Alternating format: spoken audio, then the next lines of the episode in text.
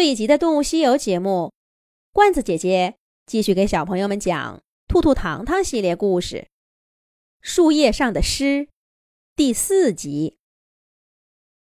月宫小兔兔搜肠刮肚，恨不得把人间所有美好的词语都用来夸赞这位白颊长臂猿，却想不到小老鼠糖糖一把揪住长臂猿的尾巴，大声吼道。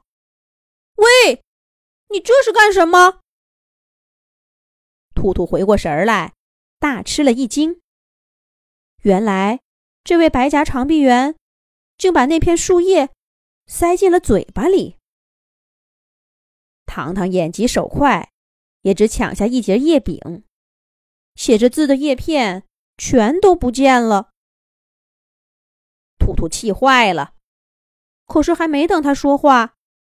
白颊长臂猿倒先开口了，只听见他呀冷冷的说道：“两位动物神仙，实话告诉你们吧，这首诗不是我写的，也不是任何一位白颊长臂猿写的。至于作者是谁，恕我无可奉告，告辞了。”说完这话。白颊长臂猿把尾巴一卷，再一次消失在榕树密密层层的叶片当中。糖糖没有再追赶，因为知道，就算追上了，也没什么用。月宫小兔兔看着孤零零的叶柄，气得呀直跺脚。这个白颊长臂猿，不告诉就不告诉。把人家的作品给吃了，这下好了，一点线索都没有了，真是气死我了！这还找什么呀？干脆回月亮上算了。哎，我倒不这么想。小老鼠糖糖推开兔兔随手召唤的云朵，继续说道：“这位白家长臂猿。”虽然拒绝帮忙，可是他的态度恰恰说明我们来对地方了。这下子，小兔兔也反应过来了，他立刻从坏情绪当中走出来，拍着手说：“对呀，那位作者一定是这位白颊长臂猿认识的动物，而且呢，就住在附近。”说不定就在这棵树上。走，糖糖，咱们找找去。那味道我记得清清楚楚，咱们接着找就是了。月宫小兔兔立刻斗志昂扬，他拨开那棵榕树细密的气生根，仔细的寻找着。诗歌的作者暂时没有头绪。倒是先发现了些榕树的秘密。月宫小兔兔先是在那些网状的气生根当中，看到了些翠绿的树叶。仔细一端详，跟榕树的叶子很不一样。难道这一棵树还能长出两种叶子不成？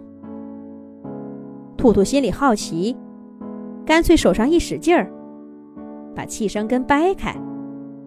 却惊讶地发现，那被裹住的，竟然是一棵小树。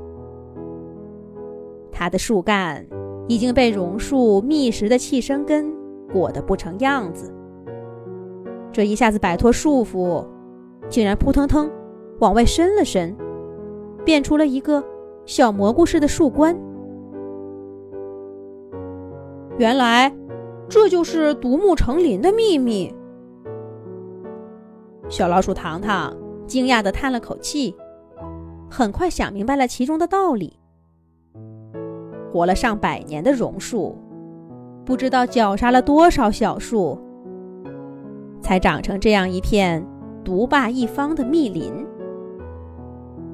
白颊长臂猿眼中温馨的家园，对这些小树来说，却是致命的杀手。而在这片更加巨大的热带雨林当中，还不知道藏着多少这样惊心动魄的故事。照理来说呀，人类也好，动物神仙也罢，都不应该干涉大自然的规律。可是兔兔却看着小树实在可怜，把它挖了出来，用魔法变小了，装进口袋里，准备带回月亮上。而那些被掰开的气生根，又重新聚拢在一起，仿佛在密谋寻找着。新的猎物。兔兔和糖糖丢开这里，继续往前走。那种特殊的味道弥漫在整片榕树林之间，忽隐忽现，仿佛藏身在飘动的风中，让人难以追寻，又无法忘掉。不过，突然之间，那味道变得浓重起来，而且。还越来越浓。兔兔和糖糖提起精神，放慢脚步，生怕惊扰了那位神秘的作者。他究竟是谁呢？这一次，两位动物神仙能找对吗？咱们下一集讲。